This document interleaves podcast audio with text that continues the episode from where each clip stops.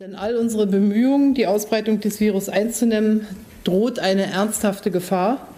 Und das ist die Mutation des Virus, wie sie vor allem, aber nicht nur in Großbritannien und in Irland aufgetaucht ist. Das sagte Bundeskanzlerin Merkel gestern bei der Pressekonferenz zu den neuen Anti-Corona-Maßnahmen. Wie diese Maßnahmen aussehen, das schauen wir uns heute an. Und damit herzlich willkommen zu einer neuen Folge Radio für Kopfhörer. Ich bin Johannes Bundemann. Schön, dass ihr wieder mit dabei seid. Mephisto 976, Radio für Kopfhörer. Heute reden wir unter anderem über das Freiheits- und Einheitsdenkmal, das in Leipzig errichtet werden soll. Das soll an die friedliche Revolution von 1989 erinnern, wurde aber aus verschiedenen Gründen bisher noch nicht gebaut. Dazu gibt es jetzt Neuigkeiten und die schauen wir uns heute an. Vorher gibt es aber erstmal wichtige Neuigkeiten zum Coronavirus oder besser gesagt zu den Anti-Corona-Maßnahmen. Noch bis zum 14. Februar bleibt Deutschland im Lockdown. Das wurde gestern im Treffen der Bundeskanzlerin mit den Ministerpräsidentinnen der Länder beschlossen. Anlass dafür sind die höchst ansteckenden Mutationen des Covid-19-Virus aus Großbritannien und Südafrika. Bis in den Abend dauerte das Treffen, bis eine weitestgehende Einigung erzielt werden konnte. Mein Kollege Tristan Kühn hat sich das mal näher angeschaut. Hi Tristan. Hi Johannes. Tristan, der Lockdown wurde ja jetzt erstmal verlängert, aber wurde er auch verschärft? Für Sachsen ändert sich erstmal nicht viel. Was allerdings tatsächlich verschärft wurde, sind die Quarantäneregeln. Jetzt gilt, sobald man über das positive Testergebnis informiert wurde, und das kann auch mündlich über den Arzt geschehen oder die Ärztin, dann begibt man sich sofort in Quarantäne. Wie auch dein gesamter Hausstand und alle Kontaktpersonen ersten Grades. Okay, erinnere uns doch nochmal, wie sah denn die Regel davor aus? Davor hat man auf den Anruf des Gesundheitsamts gewartet, bevor man selbst und dann auch der ganze Hausstand in Quarantäne gegangen ist. Die neue Regel gilt übrigens auch für ungetestete Menschen mit typischen Covid-19-Symptomen. In diesem Fall muss dann aber nicht der gesamte Hausstand in Quarantäne. Ein wichtiger Punkt der Konferenz war die Frage, wie es mit dem Homeoffice weitergeht. Wie sieht's da denn jetzt aus? Da möchte die Bundesregierung jetzt rechtlich vorgehen. Wie Angela Merkel in der Pressekonferenz gestern Abend mitteilte, hat Bundesarbeitsminister Hubertus Heil aus diesem Grunde eine dementsprechende Verordnung erlassen. Wonach Arbeitgeberinnen und Arbeitgeber überall dort, wo es möglich ist, den Beschäftigten das Arbeiten im Homeoffice ermöglichen müssen, sofern die Tätigkeiten das zulassen. Diese Verordnung gilt erstmal bis 15. März. Es wurde ja auch über die Einführung einer verschärften Maskenpflicht diskutiert. FFP2-Masken sollten eventuell noch zur Pflicht werden. Muss ich mir da jetzt noch schnell eine besorgen? Eine FFP2-Maskenpflicht lehnt Ministerpräsident Kretschmer ab. Allerdings soll es eine Pflicht für medizinische Masken in Geschäften und dem ÖPNV geben. Aber die bisherigen Alltagsmasken aus Stoff sind nicht mehr ausreichend, oder? Ja, genau. Du brauchst jetzt die handelsüblichen blauen OP-Masken oder eben Masken des Typs FFP2. Die kannst du wiederum in der Apotheke kaufen. Wann und wie genau allerdings die verschärfte Maskenpflicht greift, muss die sächsische Regierung noch in einer Verordnung festhalten. Besonders heiß wurde über Schulen und Kitas diskutiert. Bleibt es dabei, dass die jetzt noch bis zum 14. Februar geschlossen bleiben? Ja, Kitas und Schulen bleiben grundsätzlich geschlossen. Allerdings gehen in Sachsen seit Montag wieder Schülerinnen und Schüler der Abschlussklassen zur Schule. Dies wird wiederum vom Sächsischen Lehrerverband scharf kritisiert. Denn nach ihm lasse das Pandemiegeschehen momentan in Sachsen auch keine Teilöffnungen der Schulen zu. Das waren die Infos zu der Verlängerung der Corona-Maßnahmen der Bundesregierung. Vielen Dank, Tristan. Wie die Regeln dann konkret im Einzelnen aussehen, müssen die Länder dann in ihren jeweiligen Verordnungen festhalten. Darüber, wie es mit den Regeln rund um Corona weitergeht, halten wir euch natürlich auf dem Laufenden. Kommen wir nun zu einem Thema, das uns hier in Deutschland schon sehr viel länger beschäftigt, nämlich die Freiheit und Einheit des Landes. Genauer geht es jetzt um das Freiheits- und Einheitsdenkmal, dessen Errichtung in Leipzig schon seit einigen Jahren heiß diskutiert wird. Was gab's da nicht schon alles? Einen abgebrochenen Architekturwettbewerb, juristische Auseinandersetzungen und eine Menge öffentliche Empörung. Offenbar also ein sehr kontroverses Thema. Jetzt nimmt die Debatte allerdings wieder an Fahrt auf. Mehr dazu weiß mein Kollege Leonard Doleschek. Hallo Leonard. Hallo Johannes.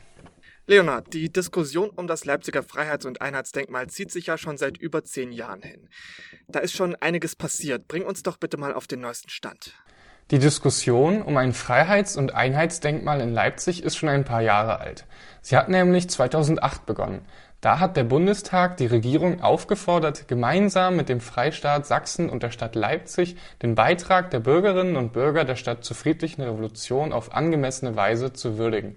Im Jahr darauf hat der Stadtrat diesen Auftrag angenommen und hat mit ersten Planungen begonnen.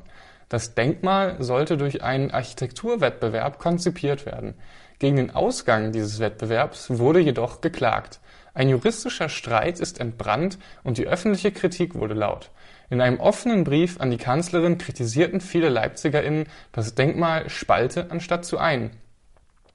Die Ablehnung in der Bevölkerung wurde immer größer. 2014 wird die Realisierung des Denkmals schließlich ohne Ergebnis beendet. Ende November hat jetzt der Bundestag aber das Freiheits- und Einheitsdenkmal in den Bundeshaushalt aufgenommen. Was bedeutet das konkret jetzt für das Bauvorhaben? Am 18. Oktober 2020 hat nun der Stadtrat beschlossen, dieses Projekt zu reaktivieren und hat die Stiftung der Friedlichen Revolution mit der Konzeption eines Verfahrensvorschlags für das Freiheits- und Einheitsdenkmal in Leipzig beauftragt. Mit diesem Schritt sendet der Bund ein starkes Signal, dass wenn sich die LeipzigerInnen dazu entschließen, ein Freiheits- und Einheitsdenkmal zu errichten, sie Unterstützung bekommen. Okay, also es gibt Hoffnung. Wie läuft die Konzeption denn jetzt ab? Die Konzeption findet im Dialog mit Bürgerinnen und Bürgern statt. Fragen wie Ort, Aufgabe und Form des Denkmals werden öffentlich diskutiert und das Ergebnis dieser Diskussion fließt in die Denkmalskonzeption ein. Hierzu ein Kommentar von Daniela Kolbe, der Bundestagsabgeordneten der SPD aus dem Wahlkreis Leipzig-Nord.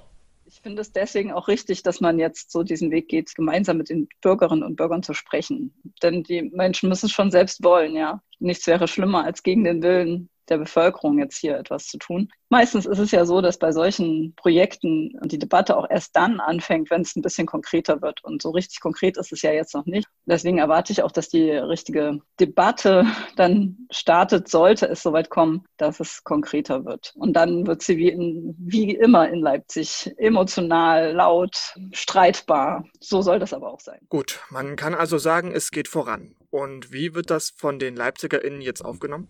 Wir haben vor ein paar Tagen online eine Meinungsumfrage durchgeführt. Die Umfrage zeigt, dass der Großteil der LeipzigerInnen hinter dieser Idee steht. Interessant ist, dass die Zustimmung für das Denkmal bei jüngeren Leuten höher ist als bei älteren Teilen der Bevölkerung, obwohl diese doch persönlich mehr mit der friedlichen Revolution verbinden können, sie vielleicht sogar selbst erlebt haben. Daniela Kolbe positioniert sich hierzu folgendermaßen. Ich glaube, die Generation, die damals auf die Straße gegangen ist und um den Ring gezogen ist, findet es sehr befremdlich, dass man ihre Leistung in ein Denkmal setzt. Weil es gibt sie ja auch noch und die Geschichte ist ja auch noch nicht zu Ende erzählt. Während die Jüngeren ganz klar sehen, okay, meine Eltern, meine Großelterngeneration hat dort etwas sehr Beeindruckendes getan und die Würdigung steht eigentlich noch aus. Es wäre schon gut, da einen Gedenkort, ein Denkmal zu errichten, auch einfach um der, einem Gefühl des Respekts Ausdruck zu verleihen und auch der Dankbarkeit. Außerdem ist aus unserer Umfrage hervorgegangen, dass nur ein Drittel der Befragten von dem geplanten Freiheits- und Einheitsdenkmal gewusst haben. Alles klar, dann danke dir Leonard für die Infos. Die Diskussion ist offenbar noch im vollen Gange. Alle, die sich an der Debatte gern beteiligen möchten, können das übrigens tun unter freiheitsdenkmal-leipzig.de. Damit sind wir für heute auch schon wieder am Ende. Verantwortlich für Themen und Recherche waren meine Kollegen Leonard Dolischek, Alexia Eschabo, Tristan Kühn und Gloria Weimer. Außerdem unterstützt wurden wir von Clara Richter. Danke euch.